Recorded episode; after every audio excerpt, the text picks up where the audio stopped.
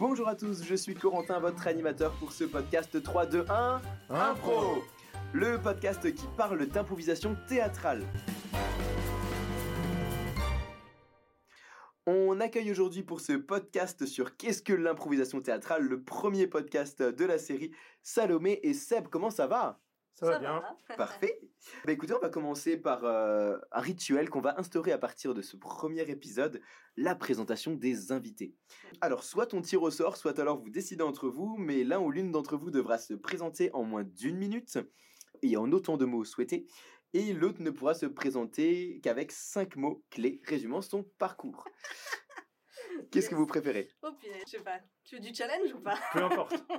je suis galant, je vais te laisser le, je, Ah. te- je- je- je vais te laisser le choix. Ah, Shifumi? Shifumi Donc euh, j'ai T'as gagné, gagné. tu choisis. J'ai envie du challenge avec les cinq mots. Allez. Ok. Ok, les cinq mots. Eh ben, Salomé, le micro est à toi. Hum, théâtre classique, ce qu'on prend un mot on va dire. Découverte, improvisation, grand amour. Pour toujours. Ok, super. C'était pas vraiment cinq mots, j'ai un peu triché. C'est pas grave, c'est pas grave. On, l'accepte très bien. Salomé, est-ce que tu veux peut-être un peu développer les mots que tu nous as, les mots que tu nous as dit? T'as le droit, on t'autorise. Oui, j'ai dit théâtre classique parce que c'est de là que je viens. J'ai commencé euh, par du théâtre classique. Euh, ensuite, j'ai dit euh, découverte parce que bah, j'ai découvert l'improvisation et j'ai vraiment plongé dans un nouveau monde que je ne connaissais pas du tout, du tout, du tout après avoir fait plusieurs années de théâtre classique. Ensuite, j'ai dit quoi? J'ai dit euh, amour. Grand que- amour, ouais, voilà, grand amour parce que bah, voilà, maintenant je suis présidente de la Lolita. Je suis très engagée euh, au sein de la Lolita, mais je suis aussi très engagée dans d'autres associations et je souhaite aussi en faire un peu mon métier et c'est déjà un peu le cas. Euh, de l'improvisation et ensuite qu'est-ce que j'ai dit? Pour toujours parce que voilà je sais que je ne la quitterai jamais l'improvisation et, euh, et j'ai dit j'ai encore dit quelque chose je sais plus ce que j'ai dit Il me semble que pour toujours, c'était ton dernier mot. Ouais, euh. voilà voilà, voilà. Eh ben, Sébastien, tu as une minute pour te présenter un petit peu. Ok, donc salut, moi c'est Seb. Donc ça fait 14 ans que je fais de l'impro à Strasbourg. Euh, j'ai commencé l'impro en 2009 euh, et j'ai jamais quitté la Lolita, qui est euh, ma troupe de cœur et euh, que je ne quitterai et que j'arrêterai l'impro en même temps que j'arrêterai la Lolita, je pense. Donc euh, je n'ai jamais testé non plus l'impro ailleurs. Et je suis également coach depuis euh, d'improvisation depuis 7 ans. Voilà un petit peu pour une ré- présentation succincte et rapide.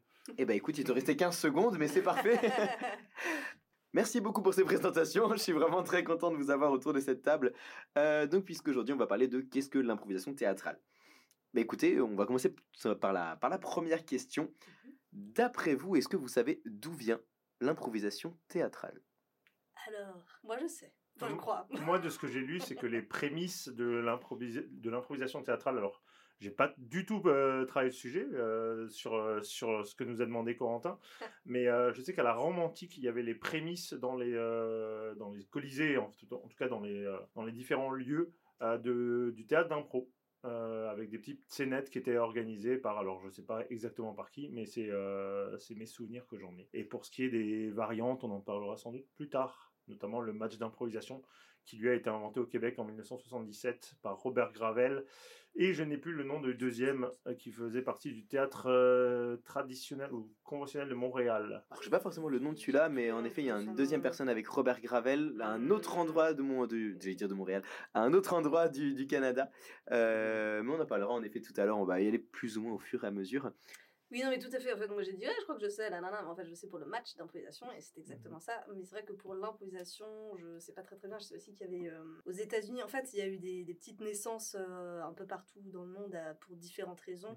Euh, et aux États-Unis, c'était surtout le, le format euh, du Harold, je crois, qui a, qui a émané et qui a été un petit peu le, le truc phare de, de l'impro euh, là-bas. Tu peux peut-être expliquer pour ceux qui euh, connaissent pas, qui nous écoutent, qu'est-ce que le Harold? Ben, moi-même, je suis pas sûre de bien connaître, mais c'est en tout cas un format long. Ça va être une pièce longue et je sais pas combien de, de, de, de- ben, de comédiens il y a sur scène, mais je pense entre 5 et 6. et c'est simplement, c'est assez. euh, il va y avoir trois histoires, je crois, A, B, C. Enfin, c'est comme ça que c'est un petit peu présenté. Et c'est simplement que ça va être euh, repris. Enfin, il y a l'histoire A, puis l'histoire B, puis, l'histoire C, présentée par quelque chose euh, qui impulse, mais je ne sais plus quoi. Et puis après, c'est, c'est euh, on va dire, euh, ça, ça vit, quoi. Et ça passe de A, B et C. Mais c'est, c'est quand même structuré. Mais moi-même, je ne l'ai jamais joué, donc je ne pourrais pas en parler plus en détail. Moi, j'ai eu la chance de voir ce format, le Harold, euh, à New York. Euh, J'étais en 2019 à New York et je suis allé voir un improv, show.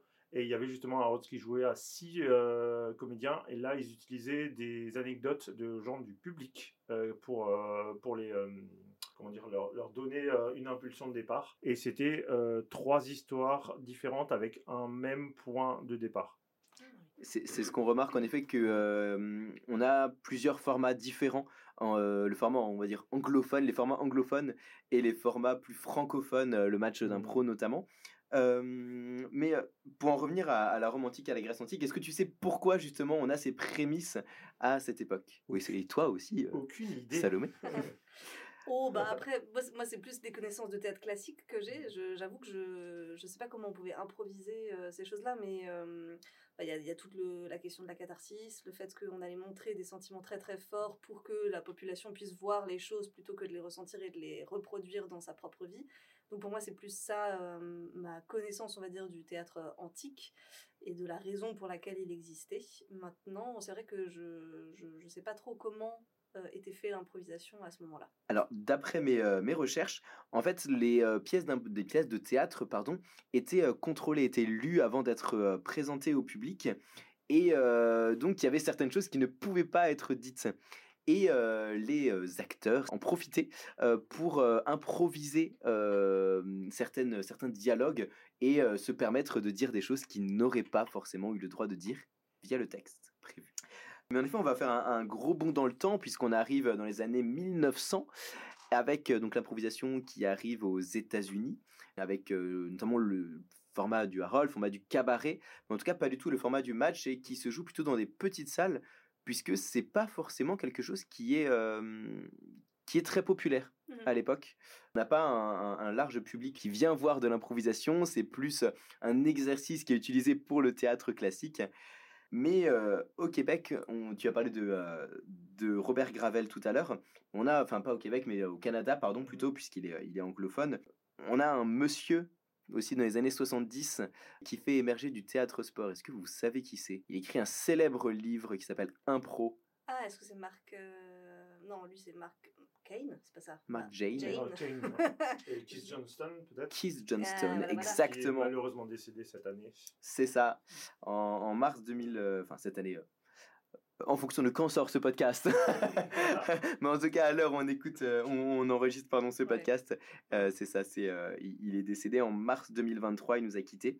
Et il a apporté en 1970 une notion un petit peu novatrice du théâtre, puisqu'il était un peu anti-système comme monsieur. Est-ce que vous le connaissiez déjà avant qu'on en parle et qu'est-ce que vous savez de lui? J'ai lu son livre, mais je l'ai lu il y a au moins deux ou trois ans et il m'a apporté beaucoup, beaucoup d'informations sur des exercices d'improvisation parce que, pareil, moi j'ai aussi été coach, enfin, je suis encore coach d'impro et c'est, on a, quand on est coach, on a toujours envie d'apprendre de nouveaux exercices, de, nouvelles visions des choses. Et euh, oui, effectivement, je comprends complètement sa vision. Sa vision, elle a quand même euh, vraiment apporté beaucoup de questionnements sur qu'est-ce que c'est le jeu, qu'est-ce que c'est l'interprétation, qu'est-ce que c'est l'improvisation. Et donc, c'est des questionnements qui restent très intéressants encore aujourd'hui pour les improvisateurs. Bah, il a fait partie pour moi des deux bouquins de chevet que j'avais avec celui de Mark Jane. Euh, alors, Case Johnson, je ne l'ai pas, on me l'a prêté, mais effectivement, je l'ai lu également. Euh, il y a aussi de ça 3-4 euh, ans quand, quand je commençais vraiment à essayer de pousser plus loin le coaching euh, que je mettais en place, vu qu'avant j'étais vraiment aux prémices du coaching et ça m'a vraiment permis moi de développer un peu plus ce que j'avais envie de, de, transmettre notamment aux, improvisateurs sur les, desquels je m'occupe. Mais c'est vrai que moi-même, c'est quand j'ai commencé à, coacher à Sarrebourg mmh. avec, avec les Sandigo, anciennement Sadik, pour ceux qui nous écoutent et qui connaissent encore sous le nom de Sadik. Mais oui, c'est à partir de, du moment où j'ai commencé à coacher que j'ai commencé à m'intéresser à son livre et à sa vision, à qu'est-ce que j'avais envie de transmettre de l'impro, quelle vision j'avais envie de transmettre de l'impro. Et c'est une vision qui est hyper passionnée et hyper tournée vers, vers l'humain et qu'est-ce que l'humain ressent? On en parlera dans le prochain podcast mmh. sur les, les bienfaits personnels et, artistiques de l'improvisation. Avec Laurence et Steve, vous, vous l'entendrez d'ici un mois. voilà. Et donc, on a ce, ce Keith Johnson qui apporte une vision donc novatrice, euh, novatrice, qui veut un petit peu renouveler le théâtre. Toi qui as fait du théâtre classique, est-ce que tu, est-ce qu'on en parle aussi de, de ce monsieur? Euh, dans le cadre du théâtre classique, ou est-ce qu'il y a des notions peut-être que tu as lues dans son livre qui sont, qui sont ressorties ou que tu as trouvé on va dire, amélioré ou évolué que, dont, avec des situations qui ont évolué?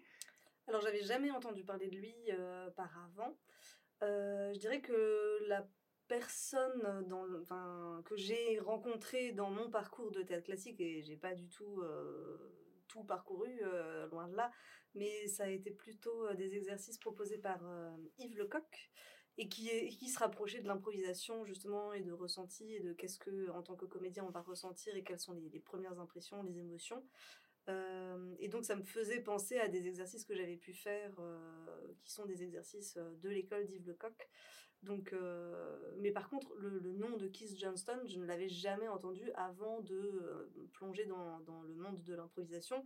Et c'est quand même assez rigolo parce que hum, quand j'ai découvert l'improvisation, il y avait effectivement des exercices que je pouvais faire de temps en temps euh, lors d'ateliers découvertes, euh, qui étaient des exercices que j'avais déjà pu faire euh, l'une ou l'autre fois pendant des répétitions de théâtre classique. Mais j'ai vraiment, en fait, moi, c'est les, les, catégories et le, le fonctionnement du match d'improvisation et le format très particuliers qui, qui m'ont surprise et qui, que j'ai complètement découvert à ce moment-là. Donc il y a des exercices, les exercices, ils sont, ils sont un peu partagés par tout le monde et je pense que c'est des choses qui de toute façon euh, existaient euh, enfin, depuis qu'on fait du théâtre et qu'on essaye de, de, travailler des personnages, de, de découvrir des textes. Euh, enfin, et puis même, je veux dire, dans, dans, si on voit l'histoire du théâtre, il y a eu des périodes où justement on pouvait énormément s'amuser de, de, de tenter des choses. Enfin, Shakespeare euh, si les pièces de Shakespeare elles durent euh, trois heures et demie aujourd'hui, c'est parce que c'est un, un, mix de tout ce qu'il a pu écrire et améliorer au fur et à mesure. Donc euh, quand il jouait à son époque, ça devait durer deux heures.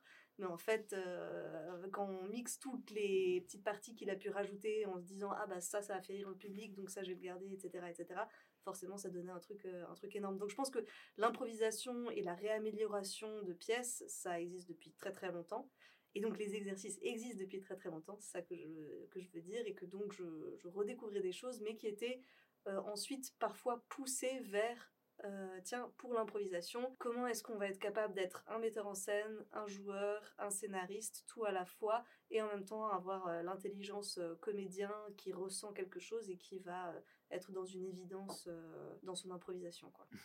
Et euh, bah merci beaucoup pour ce partage. C'est vrai que j'ai pas fait de théâtre classique avant, je, n'en ai pas fait non plus. Et donc c'est euh, hyper intéressant de savoir bah, le ressenti et la vision et euh, justement ce, ce passage de, du théâtre classique au, théâtre d'improvisation.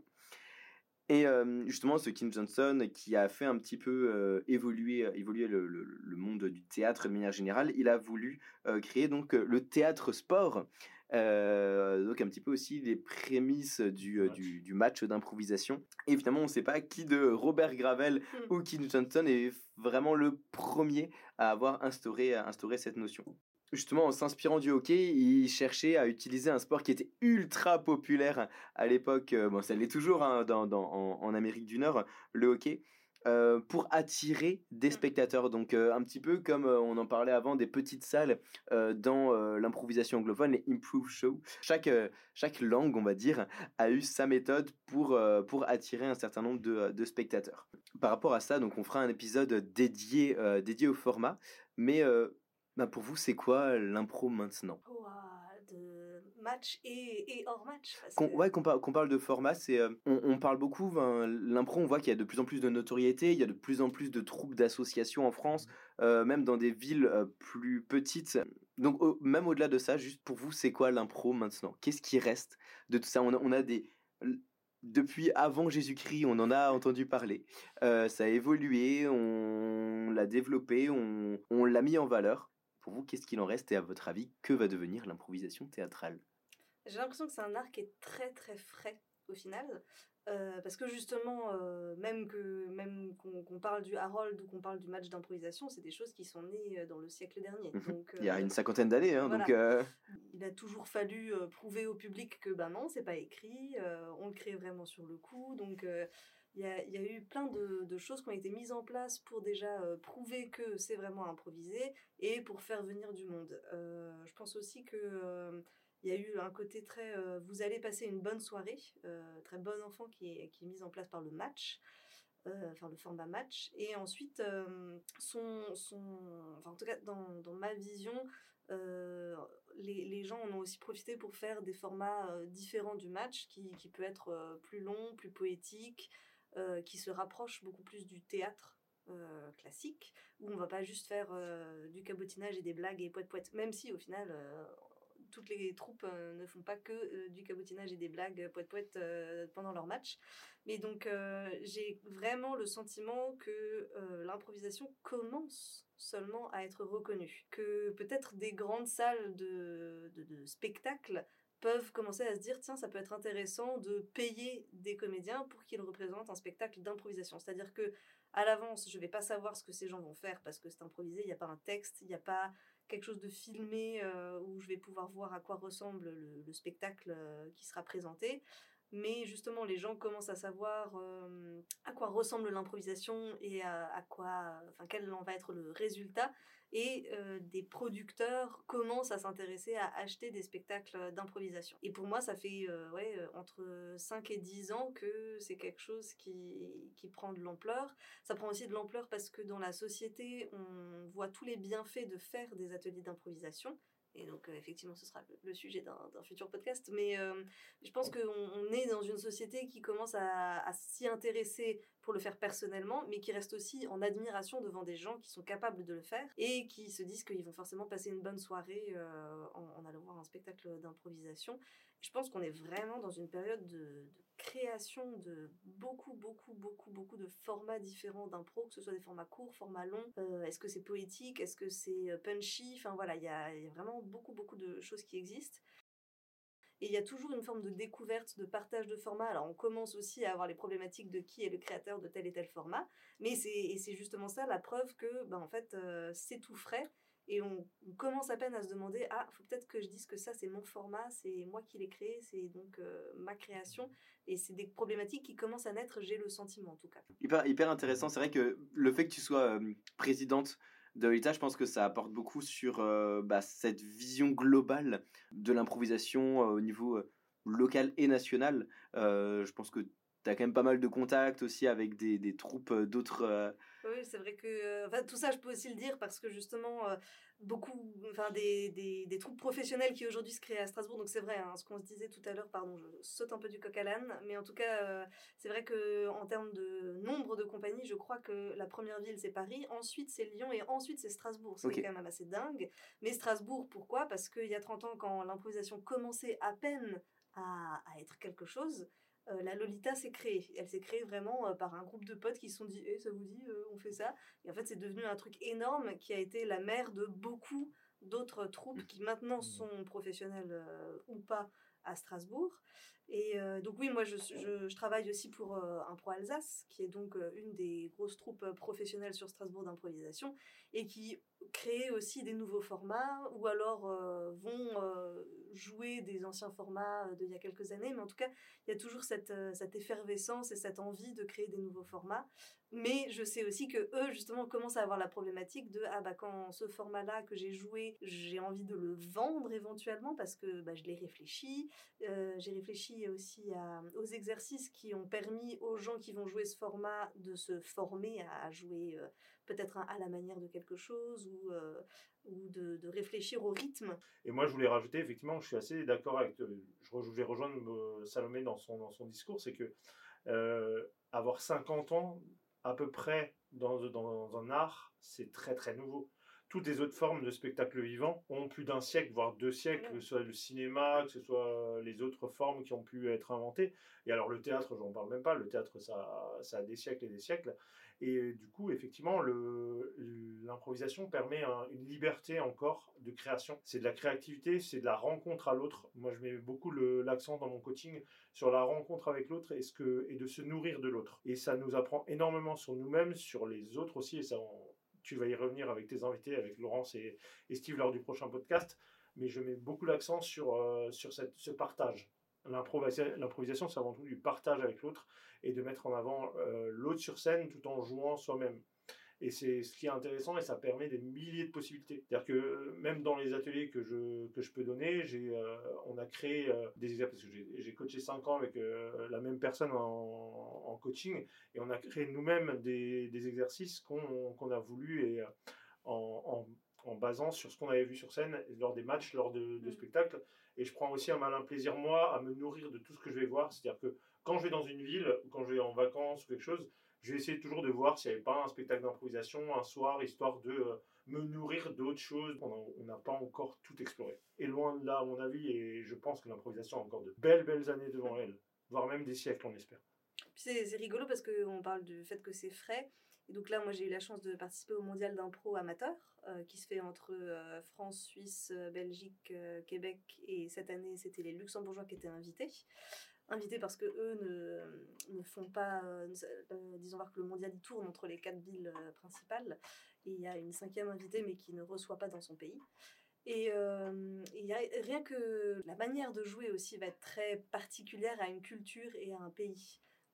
Et je pense qu'une manière de jouer peut aussi être très particulière à une ville ou à une troupe. Et, et ça, c'est assez, assez impressionnant, assez intéressant. euh, et puis, c'est toujours euh, très, très chouette de voir comment font les autres et de se dire, ah tiens, moi j'aime bien ça, je vais essayer de le, de le choper dans ma manière de jouer peut-être. Euh, Enfin, ouais. Donc, c'est toujours. Et c'est pour ça que j'ai dit, je pense, découverte aussi dans mes cinq mots de présentation, parce que si je parle de mon parcours au sein de l'improvisation, c'est que je n'arrête pas de découvrir des choses. Je suis 100% d'accord avec tout ce que vous venez de dire. Il n'y a pas un truc. À chaque que vous, vous parliez, euh, vous ne voyez pas, auditeurs et auditrices, mais euh, je faisais que de hocher la tête. Là, oui, c'est- vrai, c'est ouf.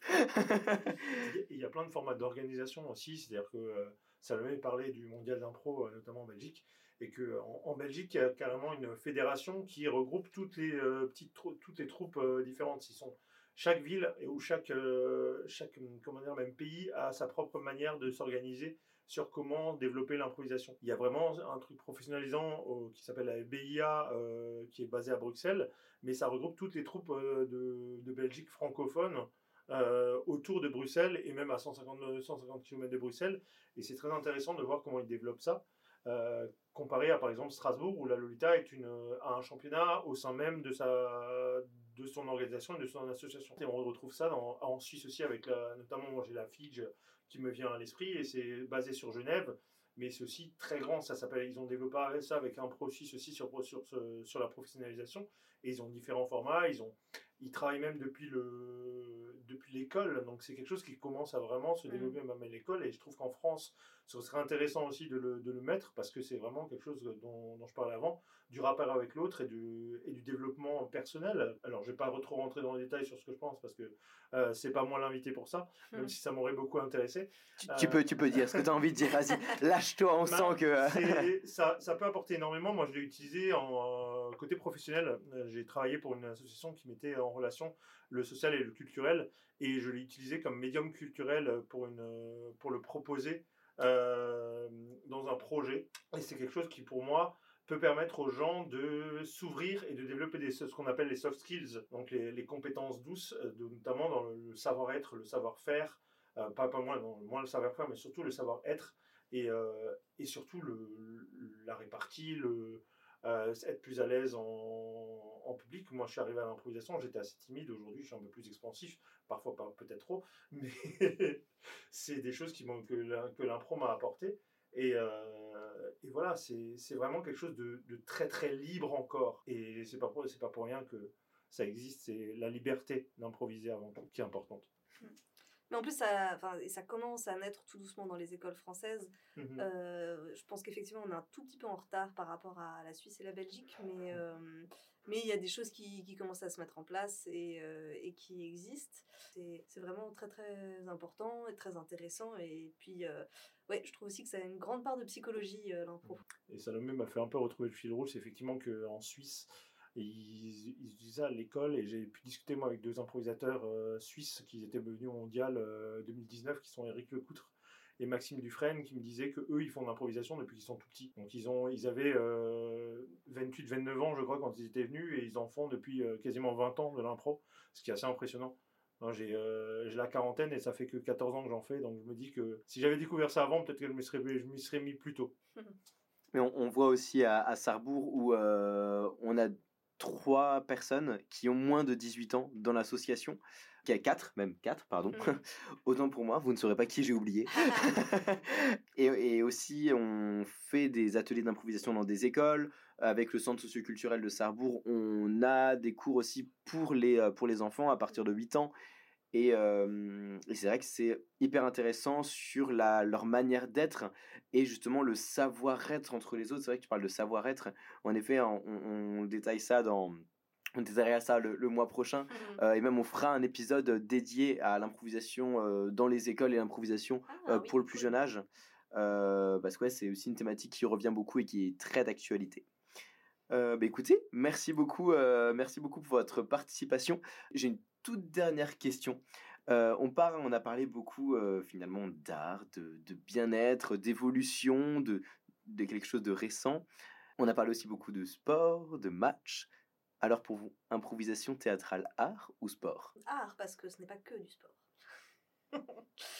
Enfin, je sais pas si. Je, non, tu, si tu as envie de. Tu as le droit de, de juste dire ça, c'est pas. Il n'y a pas de, de, de timing. je me dis, oui, le match d'improvisation est très ancré dans le sport. Il est très ancré dans le sport à cause du, du décorum.